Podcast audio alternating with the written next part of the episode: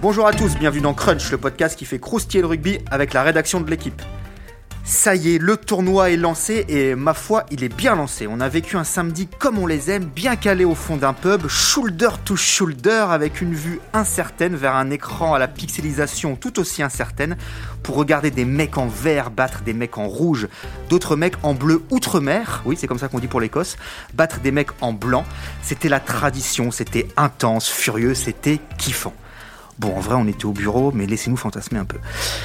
Dimanche, c'était disons euh, différent. On a vu des mecs en blanc qui jouent d'habitude en bleu, battre des mecs en bleu qui peuvent parfois jouer en blanc. C'était peut-être un peu moins kiffant, mais c'était pas si mal quand même. La France, puisque c'était dont il s'agit, messieurs dames, a battu l'Italie 37-10 au Stade de France avec le bonus offensif contrat rempli.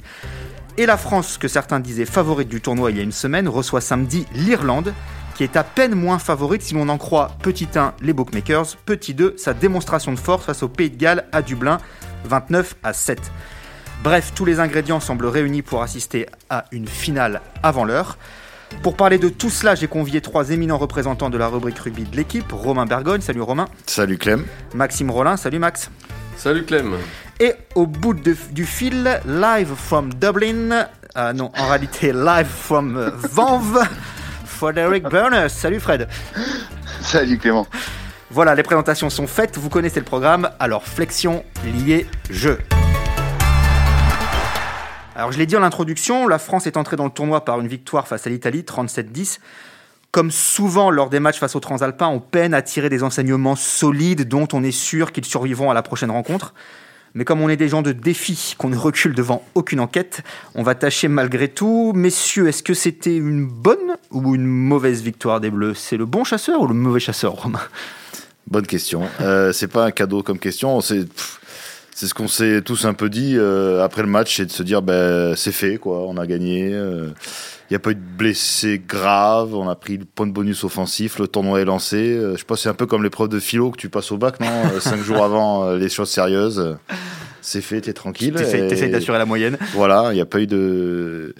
Il Y a pas d'accident industriel, déjà. Voilà, pas d'accident industriel. euh, le boulot est, est bien fait. Donc maintenant, euh, on a hâte que le tournoi commence, entre guillemets. Mais euh, disons que les choses ont été faites sérieusement sur le plan comptable. euh, sur le plan du jeu, ça a été un peu compliqué. Mais euh, la, la météo a pas arrangé les choses, évidemment. Et. euh, Disons que ce match-là a aussi permis à certains de reprendre un peu du rythme, des repères, des automatismes. Donc, euh, voilà, la, la suite maintenant peut s'enclencher euh, avec, mise en bouche, euh, voilà, avec un test euh, plus que révélateur maintenant qui nous attend euh, samedi. Fred, tu partages ce, ce constat? Ouais, ouais, ouais, complètement. Ben oui, ils étaient, euh, ben, ils avaient comme mission quand même de prendre un maximum de points euh, contre les Italiens, euh, donc c'est 5 points. De faire un écart si possible, euh, il est pas si mal l'écart en fait, parce que l'essai de la fin de Villiers, on sait jamais, peut-être qu'au mois de mars on en reparlera de cet essai-là et quand on comptera le point d'avérage et on sera content qu'il ait été marqué à la 82e. Donc finalement, puis pas le blessé, comme disait Romain, ça aussi c'est important, voilà, parce que maintenant les choses sérieuses vont commencer. Donc finalement, tout ça c'est très bien. Si ce n'est qu'au niveau du jeu, quand on regarde ce qu'on a vu samedi euh, à Dublin et ce qu'on a vu euh, hier à Saint-Denis, il y a une petite différence quand même. Alors il y a toujours, hein, c'est vrai, cette, euh, cette note artistique ou cette impression visuelle qui... euh, mais c'est souvent le cas avec, euh, avec l'équipe de France, quand on compare on- à- avec les autres équipes, on se fait un petit peu peur. Bon, on verra, on verra ce que ça donne samedi. Max, tu retiens quoi toi de... On va pas, on va pas s'apesantir très longtemps sur le match contre l'Italie, on va vite rentrer dans le vif du sujet de l'Irlande, mais euh, quand même pour, euh, pour débriefer un peu cette rencontre d'hier. Non, moi je retiens que si on se replonge dans ce match, quasi à la 35e Mm. minute, on est quand même euh, très bien. On se dit que ce tournoi est mal engagé. Euh, on se dit que ça, forcément, on va pas perdre ce match, mais on se dit que ça va être compliqué, que euh, bon, euh, on va peut-être pas avoir le bonus, on va l'avoir, mais il y aura pas beaucoup de points. Enfin, on savait pas trop où, se situer.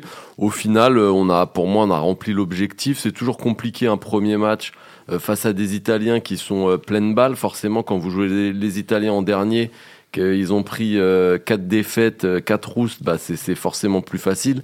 Ils lâchent, là ils ont pas trop lâché. Euh, Il y avait un temps euh, franchement euh, dégueulasse, hein, il, faut, il, faut, il faut le dire. Au moins pendant. euh, pendant euh, Pendant une bonne partie de la rencontre, ça s'est un peu calmé. Pleuvait c'est en vrai- tribune de presse, Max. hein. Ouais, ouais, c'est vrai, quelques gouttes sur le sur l'ordinateur, ça n'arrive pas souvent, ça veut dire qu'il y avait beaucoup Ah, c'est pour de ça que les papiers étaient un peu rouillés ce matin? Ouais. Non, pardon.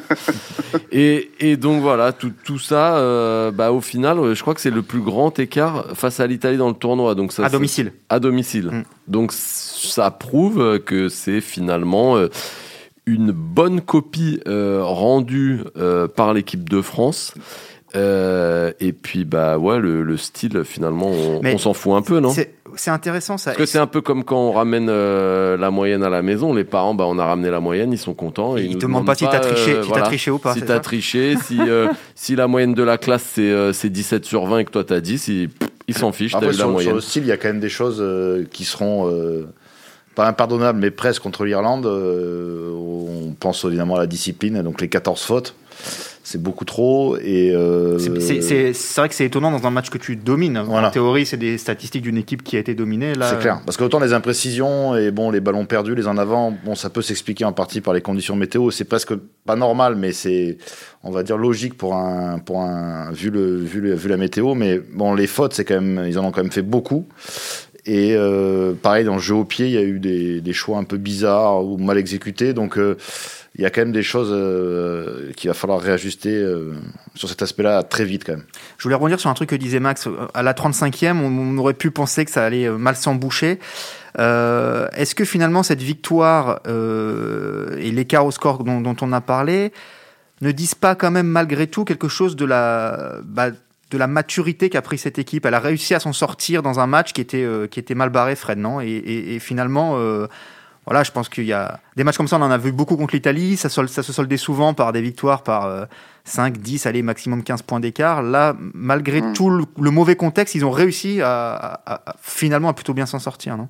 Ouais, parce qu'il y avait un peu de tous les ingrédients, c'est ça, pour que ça devienne un peu un match, euh, De merde. un match galère, quoi. Ouais, voilà, parce que bon, on voit, on voit bien le pack, euh, le pack, il n'était pas dominateur devant. Il y avait beaucoup de fautes, beaucoup de hors-jeu. Du coup, la charnière, bah, elle n'était pas brillante non plus. Euh, donc il y avait tout, ouais. Et puis les Italiens qui, euh, qui mettent un essai euh, après un ballon aérien, voilà, qui, qui dérape un peu, et puis ça fait essai, puis une pénalité, puis il repasse devant. Et, euh, et même, je, je regardais, je crois que ça aurait pu être la première fois de Galtier que, que la France aurait été menée à la mi-temps. Oui. Et puis, euh, et puis ils ont quand même continué dans leur choix. C'est ça qui est bien, c'est qu'ils n'ont pas paniqué, ils ne sont pas dit voilà, on va où on va et tout ça. Ils ont continué à aller chercher des pénales touches. Euh, ça n'a pas été efficace euh, tout de suite, mais ça a été efficace juste avant la mi-temps. Et euh, alors, bien aidé par les Italiens aussi, qui font quand même de, de graves erreurs quand même. Mais euh, mais n'empêche qu'ils ont voilà. Et puis cet essai, c'est ce que disait Grégory Aldrit hier en conférence de presse. Il est persuadé que cette première mi-temps, c'est celle qui fait qui change le match en fait. Et c'est Mhm. ces cinq dernières minutes avec la première pénale touche euh, à la 37e et puis euh, et puis la dernière à la 40e. Ça fait sans doute, ça mis un petit coup pour les Italiens. Et puis après, ils sont pas du tout dangereux en deuxième mi-temps, les Italiens. Les Français, ils ont, ils prennent zéro point. Il y a aucune occasion, il y a aucun, aucun danger. euh. Donc je pense que, je pense qu'ils ont quand même montré une certaine froideur à ce moment-là.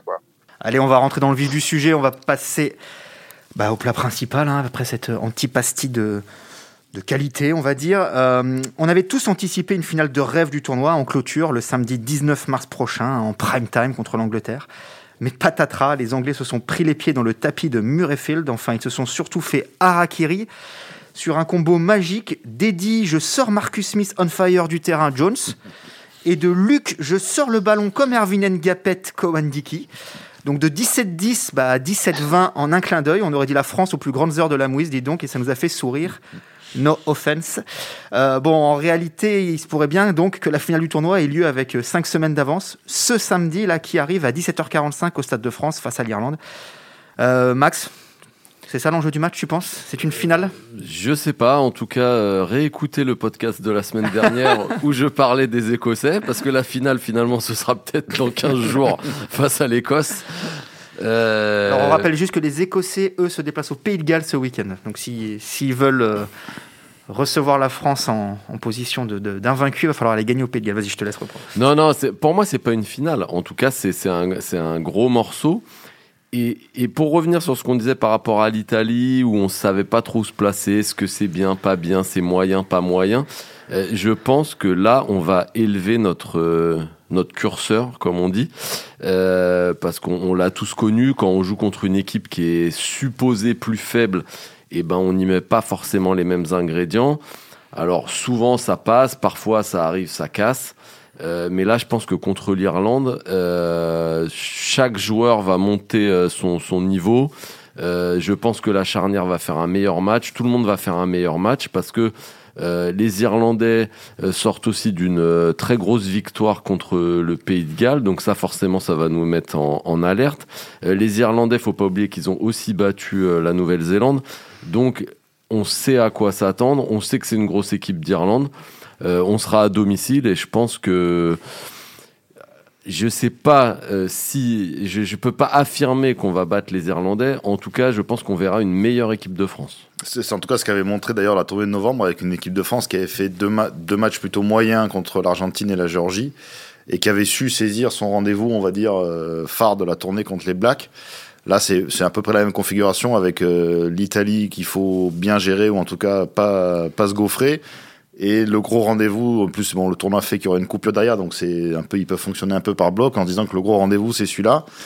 Ou en tout cas, ce qui en plus rend le match encore plus excitant, c'est que les Irlandais ont fait un tel match euh, samedi. Enfin, c'était presque jusqu'à l'heure de jeu, je crois que c'était presque le match parfait, quoi. Que n'importe quel technicien doit, doit, rêver de voir son, son équipe exécuter ça euh, tout à la perfection, sans faute, euh, sans fioriture, des lancements de jeu. Euh, tellement propre, qui, qui, qui, presque les ont mis dans une dimension encore, j'ai trouvé supérieure que par rapport à ce qu'ils ont montré contre les, contre les Blacks. Que, et puis comme ça, que les Anglais se sont vautrés derrière, euh, bon, ça fait un peu de la France et de l'Irlande les deux, euh, des deux nouveaux favoris. Ça peut être changé chaque semaine, euh, comme le dit Max, mais et ça rend à ce match-là, ça donne à ce match-là un cachet énorme. Il y a aussi un historique entre les deux équipes, puisque l'Irlande a pas battu la France de Galtier encore. Et les Français sont les derniers à les avoir battus. Euh, c'était l'an dernier à, Dublin aussi. Donc il y, a quelques ingrédients euh, sympas. Quoi. Et je pense que dans notre cheminement vers la Coupe du Monde, c'est bien d'avoir des matchs comme ça, finalement. Euh, qu'à chaque fois, chaque match du tournoi soit presque le match, pas à la vie, à la mort, mais euh, le, le, le, gros match à gagner pour continuer à croire au Grand Chelem ou au moins continuer à croire à la victoire dans le tournoi. Parce que euh, si c'est pour taper les Irlandais qui sortent de trois défaites, hmm. ça aura pas la même saveur, ça aura pas le même impact. Là, taper les Irlandais qui sortent d'une victoire contre les Blacks, euh, qui viennent de, de mettre une rouste aux Gallois avec la manière comme le dit Romain, bah, si on gagne, ça aura un impact, ce sera bon pour la confiance. Et même si on ne venait à pas gagner ce tournoi, en tout cas, ça aura des conséquences euh, en vue de la Coupe du Monde. Alors Fred, je te renvoie à ta prime jeunesse. Toi, tu as longtemps suivi l'Irlande pour le, pour le journal. Euh, tu es, euh, resté un peu amoureux, hein, on peut le dire. Hein, de... Hum. qu'est-ce qui, qu'est-ce qui, qu'est-ce qui, te fait, qu'est-ce qui te fait vibrer dans cette équipe? Qu'est-ce que, quelles, sont ses forces quoi? Qu'est-ce, qu'est-ce qu'il faut redouter pour le match de samedi? Euh, oh, il y en a beaucoup. Euh, ce, qui est, ce qui est impressionnant avec cette équipe d'Irlande, c'est qu'ils étaient euh, très très forts en 2018. Euh, là, c'est l'apogée en fait de l'ère Joe Schmidt. Ils battent les Blacks deux fois. Euh, il y a Sexton, ils font le Grand Chelem en 2018, je pense. Euh, Sexton est meilleur joueur du monde. Et puis, comme d'habitude, ils se ratatinent en quart de finale de Coupe du Monde. puis ils en prennent une, presque 50 points, je pense, contre les Blacks. Euh, après, cette voté contre le Japon. Ah, ah, ouais. Et puis euh, donc il aura quasiment fallu un an et demi pour s'en remettre. Donc ils ont changé de coach. C'est Andy Farrell qui était déjà là à l'époque de Joe Schmidt, mais qui a pris les euh, qui a pris les commandes. Et, euh, et en fait, le dernier match qui, qui, qui marche pas bien pour eux, c'est la France. Quand la France vient gagner chez eux l'année dernière. Et, euh, et, à partir de là, ils enchaînent des bons matchs. Ils vont ils battent les Italiens, ils vont gagner à Cardiff. Et surtout, ils finissent par mettre 30 points au, à la fin du dernier tournoi aux Anglais. Ouais. Après, ils battent les Blacks cet automne. Et donc, ça y est. Et là, ils sont repartis. Et, euh, et, ce qui est ce qui est marquant avec cette équipe-là, c'est qu'ils ont retrouvé en fait la même confiance dans leur jeu, dans leur système. C'est toujours un peu pareil, c'est-à-dire on garde beaucoup le ballon, on use, on use énormément l'adversaire. C'est assez varié, c'est peut-être un peu plus varié qu'à une époque avec Joe Schmidt, euh, parce que aussi Farrell a fait des choix en fait. Il a fait des choix, euh, notamment au demi mêlée. Voilà, il a mm. pris euh, Gibson Park, qui fait quand même un peu plus joué que Murray, qui à la fin faisait euh, deux ballons sur trois, il tapait une chandelle, donc c'est un peu compliqué. Et euh, il, a, il, a, fait aussi des choix à l'arrière. Il a mis Keenan, qui est joueur, qui est un peu comme Rob Kearney à la grande époque. Euh, il a changé aussi des piliers. Il a, il a fait un numéro 8 différent de Stander. Stander, c'était un peu monolithique, c'était très puissant et tout, mais Conan, ça joue quand même un peu plus au, au ballon. Donc ça fait une équipe euh, hyper complète. et, euh, et qui est comme d'habitude porté par ses provinces. Quoi. Je crois que je regardais tout à l'heure les, euh, ben, je crois que l'Ulster, le Munster et le Leinster, ils ont gagné tous leurs matchs de Coupe d'Europe, enfin, tous ceux qu'ils ont pu jouer. Euh, si on Ah, ils ont pris contre 28-0 à Montpellier quand même, attends. Ouais, il y a eu effectivement, il y a eu cet accident à Montpellier qu'on ne s'explique pas. Et euh, mais non, donc voilà, donc ils sont, ils sont, ils sont en grosse confiance. euh, Sexton est bon. Euh, Entre non, ils sont vraiment, deux ils sont vraiment, c'est impressionnant. Ouais, entre deux commotions, il est bon. Euh, c'est vrai que le, le match contre, contre samedi était euh, assez dingue. Ça, moi, ça m'a rappelé un petit peu le Irlande-France de 2019, si je dis pas de bêtises, Mm. où euh, la- la- 75% de la possession et 75% de l'occupation à la mi-temps étaient euh, Oh, quasi- c'était même plus. même pendant une heure de jeu, quoi, quasiment dans Ouais, les. ouais. Dans non, les... enfin, je veux dire, il y avait, je crois qu'à la mi-temps, il y avait quasiment Ouais, 80% d'occu- euh, 90% d'occupation et 80% de possession, quelque chose comme ça. Cette espèce espèce de sentiment d'impuissance absolue de l'adversaire. Bon, Ouais. malgré tout, il n'y avait que 10-0 hein, contre le Pays de Galles. à- à- Ouais, mais à alors, ouais, parce qu'ils ont un peu gâché, euh, échecs ils ont- de Sexton. Ouais, ils ont un peu gâché offensivement après la période. Et moi, ce, qui, enfin, ce que je me disais à un moment en marrant devant ma télé, c'était de me dire, en fait, on pourrait éteindre les lumières et les mettre dans le noir. Ils, Ils joueraient quand même, quoi. continueraient à jouer et faire les mêmes choses. En fait, on sent que les mouvements euh, sont toujours, euh, les courses sont ultra précises, euh, les lancements sont nickel. Et ils ont ce talent pour euh, jouer dans la défense. Puis d'un coup, il y a une passe d'un dos qui part, mais qui part, mais il n'y a pas de course parasite au milieu et les mouvements s'enchaînent. Et on voyait que les Gallois défensivement euh, savaient plus du tout comment s'y prendre, à monter vite, pas vite et tout ça. Et euh, ils ont aussi, euh, bon, ils ont aussi des joueurs qui ont des cannes. hein. Enfin, Ringrose, euh, je sais pas si je dis une bêtise, Fred, mais on a l'impression qu'il est quand même revenu à, à son meilleur niveau. Euh, Mm. Il y a euh, Van der Fleer aussi en troisième ligne euh, qui, qui, qui, qui- enfin moi, je, bon, j'avais vu contre Montpellier en Coupe d'Europe. Bon, c'était pas un match référence, mais on avait vu que lui quand même. C'était pas, c'était pas le 28-0 dont tu parles. Non, là. c'était l'autre. C'était l'autre. Je dirais pas le score par, euh, par politesse. Euh, voilà, Van der Fleer, je me souviens qu'il avait fait une grosse fin de saison avec le Leinster aussi en Coupe d'Europe Mm. jusqu'à ce qu'il tombe contre, La contre Rochelle. La Rochelle. Donc, euh, Ça, vrai ils ont un paquet, ils ont un paquet d'avant qui doit être composé à 7 sur 8 en général de joueurs du Leinster. Quoi. Ils ont, euh, vu que maintenant ils ont mis Porter à gauche, la première ligne c'est que du Leinster. Il y a Ryan qui est euh, un des boulonnables en deuxième ligne, et puis la troisième ligne c'est que des gars du Leinster. ouais. Donc ça aussi, ils ont et puis Gibson, Gibson Park en 9, Sexton en 10, donc ils ont quand même une ossature Leinster qui est beaucoup plus forte qu'il y a quelques saisons, Mm, mm. où il y avait toujours plus de mecs de l'Ulster, il y avait euh, quelques gars du Munster, et là c'est quand même euh, très très euh, Dublin quoi. Max, il prend des notes. Tu, tu fais comme Raphaël Ibanez, t'écris tout ce que, tout ce que dit. euh, C'est Fabien Galtier qui m'a demandé de demander quelques conseils, euh, quelques conseils à l'ennemi. Donc, euh, du coup, ce que dit Fred, je note pour, euh, pour Fabien. Euh, bon, sachant, sachant tout ce que vous venez de dire, qu'est-ce qu'il va falloir, euh, quels sont les curseurs, tu, comme tu le disais, Marc, qu'il va falloir euh, bah, élever pour euh, essayer de, de rivaliser et de battre cette effrayante équipe d'Irlande? Tu as parlé un peu de l'indiscipline tout à l'heure. euh, Oui, oui, Romain. pardon. Oui, oui, il y a, il y a effectivement la Putain, discipline. ils, ils dorment tous, ils sont fatigués. Après, là. le- le- ce qu'on a vu de la nouvelle de l'Irlande, c'est qu'elle a à la fois maintenant cet aspect euh, qui peut être ultra dominant physiquement. Donc, on a vu contre en novembre contre la Nouvelle-Zélande.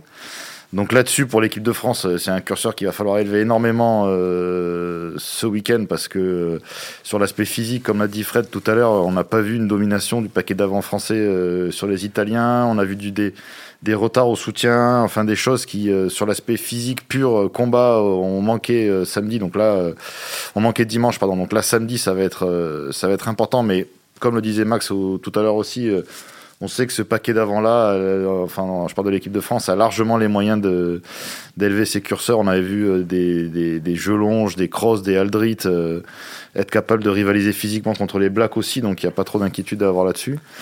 Et, euh, et après, il va y avoir l'aspect euh, précision du jeu. Mais ça, bon, le lundi, on, je connais pas encore la météo de samedi au Stade de France. Donc je J'ai peux pas... regardé, j'ai regardé. Alors? Alors, Il ne pleut pas normalement. Euh, temps ensoleillé, mais bon, ce sera en fin d'après-midi, donc le soleil sera couché. Euh, petite 30 degrés. température, euh, 6 degrés normalement euh, annoncé, mais donc ça risque d'être un peu humide quand même. ressenti, mais, ressenti moins 3. voilà.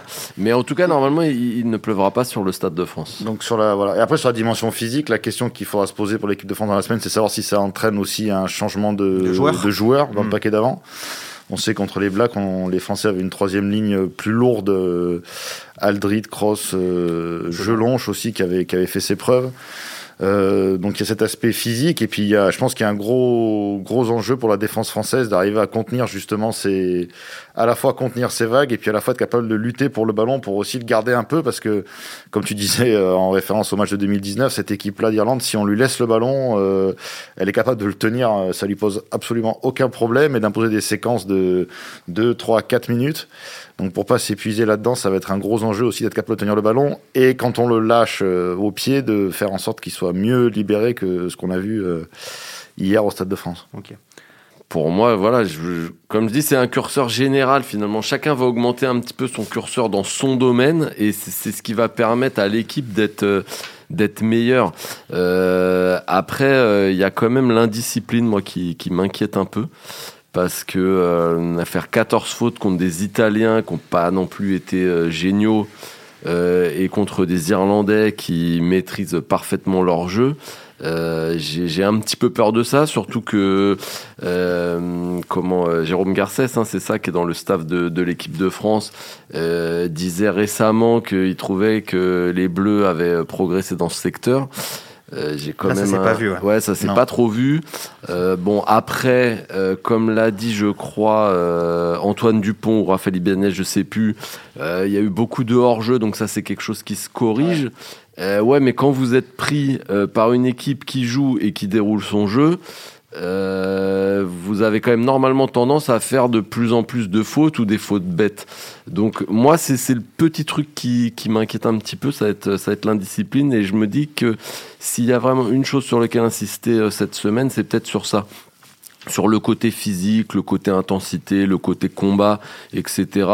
Euh, là même la charnière qui a pas fait un énorme match, je pense que face à l'Irlande, euh, Dupont et, et, Ntamak sauront, euh, enfin s'ils jouent, hein, mais je pense qu'il n'y a, a, pas trop de surprises, ils sauront élever leur niveau de jeu et, et faire une partie euh, euh meilleure.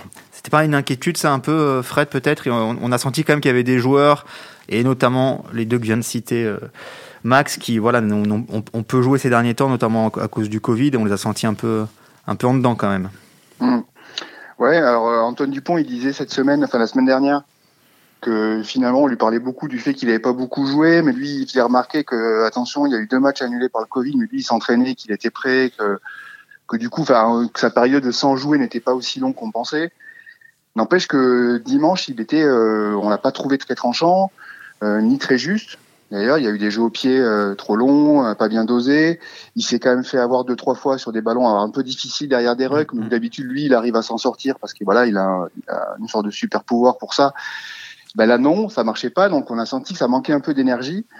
Et, euh, et, justement, quand on voit l'énergie que sont capables de mettre les Irlandais sur la ligne d'avantage, où ils, y vont 10, 20, 30 fois s'il faut, et ça va très vite, ça va très fort, euh, on se dit que physiquement, il va falloir passer un truc. Donc c'est ça qui, à mon avis, ça va être intéressant de voir si cette équipe, en même pas une semaine, parce qu'il y a aussi ça, c'est-à-dire qu'il y, a six jours, euh, il y a que six jours euh, jusqu'à samedi, est-ce qu'elle est capable de monter, euh, de monter aussi vite, aussi fort? Alors elle l'avait fait entre Bordeaux et, et Saint-Denis la dernière fois entre la Géorgie et les Blacks. Oui, effectivement, on peut dire pourquoi elle le referait pas. Euh, elle le referait pas. Ce qui va être intéressant aussi, c'est au niveau de la stratégie, parce que est-ce qu'on va laisser le ballon complètement aux Irlandais? Est-ce qu'on va, euh, est-ce qu'on va beaucoup plus utiliser le pied euh, que contre les Blacks, par exemple, en novembre? Enfin, il y a beaucoup de choses à se, à se, à se demander, quoi. Bah, tu nous laisses devant un. un j'ai un peu fini, ouais, un, j'ai un peu fini euh, brutalement. Tu, ouais. tu, nous laisses devant un abîme de, de perplexité. Non, j'allais ajouter peut-être un truc. Il y a aussi la performance de Melville Jaminet qui oui. va être intéressante parce que. Euh, euh, forcément, il, il risque d'être un peu bombardé. Donc, euh, on l'a vu euh, comment il, euh, dimanche, pardon, euh, il est, il est à l'origine du premier essai italien. Il fait un en avant sur une chandelle. Il a jamais joué l'Irlande en plus. Il a jamais joué l'Irlande, voilà, mais surtout, euh, alors même si voilà, il fait, il fait de super matchs et contre les Blacks, il, il a été au niveau. Là, c'est, je pense que ça va être peut-être même encore au-dessus finalement face à une équipe d'Irlande qui est en pleine confiance, euh, qui va le bombarder. Il aura la pression des points au pied qui vont les, les points qui vont coûter euh, très très cher. Il a sans doute réalisé euh, dans cet exercice-là son moins bon match euh, en équipe de France. Hein. Alors c'est sans conséquence, enfin on espère. Voilà, mais, mais je... jamais. Il y a peut-être euh, il y a deux transformations égarées qui pourraient. Euh... Voilà, je, je pense qu'aussi voilà la performance de Melvin Jaminet pourra euh, permettre à l'équipe de France bah, de, de, gagner cette rencontre. Et, je pense que ce sera une des, une des clés, la performance de, de Melvin Jaminet. Alors on parlait un peu de la compo, peut-être qu'on peut, je sais pas, est-ce que par exemple Romain, tu penses qu'il faut réintégrer un Bernard Leroux dans un match comme ça pour la dimension euh, chocolat, euh, chocolat. si, on parle du Bernard Leroux en grande forme et tout ça, oui, la, question doit se poser parce qu'il a, quand il, quand il a cet abattage-là et cette férocité-là sur un match comme l'Irlande, il pourrait être, il pourrait être très précieux, ce qui supposerait de se refaire descendre Cameron Walkie en en troisième ligne. Mais euh, le problème, c'est que sur Bernard Leroux, euh, depuis la tournée de novembre, c'est un peu le, la grande inconnue sur son état de forme, en tout cas en ce qui concerne l'équipe de France, parce qu'il il est venu un peu en novembre, puis il est reparti blessé, il n'a pas rejoué. Là, euh, il fait un début de rassemblement où il est là sans être là aussi. Donc, on sait pas trop, on n'a pas trop de nouvelles sur. Je propose que je propose que Fred, tu appelles Toto Travers en direct, s'il te plaît. Merci. Mais Fred, toi qui suis aussi le Racing, toi es le multi, il, était, alors effectivement, il n'était pas bien euh, tout le début de saison. Euh, il va mieux quand même depuis 2-3 euh, semaines. Il avait fait un gros match à Toulouse. alors il a eu le Covid aussi avant. Ah oui, il n'a pas eu de bol, lui. Il a eu le Covid il n'y a, pas longtemps. Il a eu le Covid à peu près 17 fois. je sais plus où j'en suis. Enfin, il a eu beaucoup de fois. Et mais ce qui, est, ce qui est assez étonnant, c'est qu'on est, on est passé avec lui d'un mec qui avait l'air indéboulonnable jusqu'à la Coupe du Monde, et puis maintenant, on sent qu'il revient, mais en même temps, il n'est pas conservé. Il n'était pas sur le banc hein, contre l'Italie. C'était. Euh, c'était Fenoua, puis ils avaient fait un banc, euh, ils avaient fait un banc 5-3, euh, donc ça laissait une place de ouais. moins. C'est vrai, c'est vrai. Donc on ne sait pas si dans la hiérarchie il est, il est descendu, est-ce qu'il est en train de remonter, ou est-ce que Flamand là qui a été rappelé, est-ce que Flamand n'est pas encore devant lui? Mm. Il y a quand même beaucoup de questions autour de ce poste de numéro 4 en fait. On voit bien que c'est autour de ça. est-ce qu'on laisse Woki à cet endroit-là pour avoir une autre troisième ligne avec un joueur aérien comme Crétin euh, Ou est-ce qu'on met un, un ferrailleur quoi? On ne sait pas trop ce qu'ils veulent faire à cet endroit-là. quoi. Bon, L'année dernière, c'est vrai que contre l'Irlande, ils avaient, ils avaient remis une troisième, enfin, ils avaient joué avec Cretin et Olivon à l'époque, euh, le premier match en Italie, pour remettre euh, Gelonche à la place de Cretin en, troisième ligne. Donc, au-delà du Calorou, c'est vrai qu'il y a la question de se dire qu'il va quand même falloir redensifier euh, un peu le pack. Euh, ce serait, enfin, moi, je, je, serais étonné quand même qu'on reparte avec le même, euh, la même troisième ligne que, que contre l'Italie. Euh, il y aurait une part de risque quand même à se dire, euh, à subir physiquement ce match-là et à se dire, on peut se retrouver. Après, sur, si tu mets du lourd sur le banc et que la deuxième mi-temps se passe mieux, pourquoi pas, mais j'ai peur que si l'Irlande prenne le score et soit devant, euh, vu son, sa confiance. Euh, Est-ce que tu risques pas, donc si je suis ta logique, ce serait peut-être enlever Cretin, c'est ça? Oui. Est-ce que tu risques pas de te dépoiler un peu en touche euh? Bah, contre les Blacks, tu l'as fait avec le seul walkie en sauteur confirmé, on va dire, et ça s'est plutôt, ça s'était plutôt bien passé. Donc c'est une question des. Après, tu peux faire sauter Cross. oui, tu peux faire sauter Cross, Aldrit, un peu sauter, un petit peu c'est une, une, question de priorité. Soit tu décides de, de, densifier ta touche ou ta mêlée et tes phases de combat. Euh, contre l'Irlande, euh, bon, tout est super important, mais euh, il me semblerait comme ça qu'il faudrait quand même mieux densifier la partie combat et, tenir la, la, baraque un peu en, mêlée. Donc, ah, ça va être génial parce que le pack irlandais, franchement je vous dis que ça, les amis, hein. c'est quelque chose. Hein. ah, c'est quand même. Euh, quand je vous ah dis qu'il a encore des étoiles dans les yeux quand il parle de l'Irlande. Qu'il va y avoir des. Non, mais ça va être, franchement, ça va être génial à voir parce qu'il y a des duels là. Baye contre Furlong, euh, les deux talonneurs, Marchand, Keller, le jeune Keller qui est vraiment très très bon. Mm. Euh, la deuxième ligne, c'est très fort côté irlandais. Et en plus, il y a Ian Anderson du, de l'Ulster qui revient là, ouais. qui va sans doute être sur le banc. Et la troisième ligne irlandaise là, du Leinster, Van der Fleer, Doris et Conan, c'est enfin face à Jelonche, Aldrit est le troisième, je sais pas qui ce sera, mais euh, ça va être, euh, ça va être très très très très. Doris, c'est pas le poisson qui a perdu la mémoire dans, dans Nemo, non C'est pas ça. Merci Clément. Il a commencé, il a commencé sa carrière internationale, je crois qu'elle a duré 4 minutes au début parce qu'il a pris tout de suite un carreau. Eh ben voilà, tu vois. Une énorme commotion, donc c'est peut-être pour ça. euh, allez, il y, y, a une dernière peut-être euh, autre semi-interrogation, interrogation, j'en sais rien, c'est au centre à côté de. Qui sera le sélectionneur? Ah non, pardon. Euh, non, normalement le sélectionneur sera en tribune. Hein, c'est pas euh, Raphaël Ibanez? Si tout va bien. Il me semble, hein. il a 100% de victoire. On va quand même pas le virer. Euh, c'est la présence ou pas de Virimi Vakatawa, un autre joueur du Racing. Fred, il, postule, tu penses Là, c'est le joueur du président, il faut appeler Jackie. je pense qu'il. Enfin, je sais pas s'il postule parce que parce qu'il avait besoin de se, de se, remettre en forme. il vient, de, il vient de passer 60 points à Brive, là. Il est, ouais, il est en forme. Mais euh, bon après il y a Moefana qui a fait une qui a fait une très bonne rentrée contre l'Italie euh, et qui dans le registre puncher euh, joueur physique au centre face à Bundiaki parce qu'il faudra ça il faudra aussi surveiller ce joueur là ça peut ça peut servir à ce moment-là je sais pas je sais que Vakatawa il reste dans leur tête un joueur très très important dans, dans la tête du staff hmm. est-ce qu'il est suffisamment en forme pour eux? Pour euh, reprendre directement tout de suite comme ça, euh, ça je sais pas. On sait que Laurent Labitte a, dit hein, la semaine dernière ou il y a 15 jours, je sais plus, que le, voilà, leur objectif était de le remettre euh, sur pied, on va dire, pour, pour finir le, tournoi. Alors, aussi, voilà. aussi spécifié la semaine dernière qu'il l'avait fait bosser physiquement très très dur. Il y avait quelques kilos à perdre aussi apparemment, donc donc en état de forme aussi. Peut-être qu'il a aussi, a aussi été libéré euh, le week-end dernier pour euh, jouer et euh, être prêt à enchaîner. Après Moefana, ça pourrait être un sacré pari. Alors c'est vrai qu'ils ont hésité, longtemps hésité à le titulariser face à l'Italie. Et il semblerait que les derniers entraînements, il n'ait pas été terrible, terrible. Et du coup, il a, ça, ça, lui a coûté sa place au profit de Danti. Là, il y a toujours une petite interrogation de Danti qui a été touché à la cheville, mais mon... pour suivre l'UBB, je peux vous dire que Moefana, il fait un sacré début de saison. Euh, c'est un joueur euh, hyper costaud, donc là il y aurait pas de souci face aux Irlandais. et puis il est en forme, il est en pleine confiance, il est capable de, percer, il est capable de, passer aussi. Enfin, il a beaucoup de, de cordes à son arc. C'est un sacré joueur. ça pourrait être un pari gagnant. Bon bah très bien, on va suivre ça avec attention dans la semaine. La compo tombera euh, bah, normalement jeudi, hein, à deux jours du, match. Euh, et puis eh bien on se retrouvera la semaine prochaine pour euh, débriefer ce, ce France-Irlande et se projeter ou pas vers un possible grand chelem. Merci à tous de nous avoir écoutés. C'était Crunch, le podcast de la rédaction rugby de l'équipe. Aujourd'hui, j'étais avec Romain Bergogne, Maxime Rollin et Frédéric Bernès. Retrouvez-nous tous les lundis sur le site L'équipe ou sur vos applications podcast préférées. À la semaine prochaine.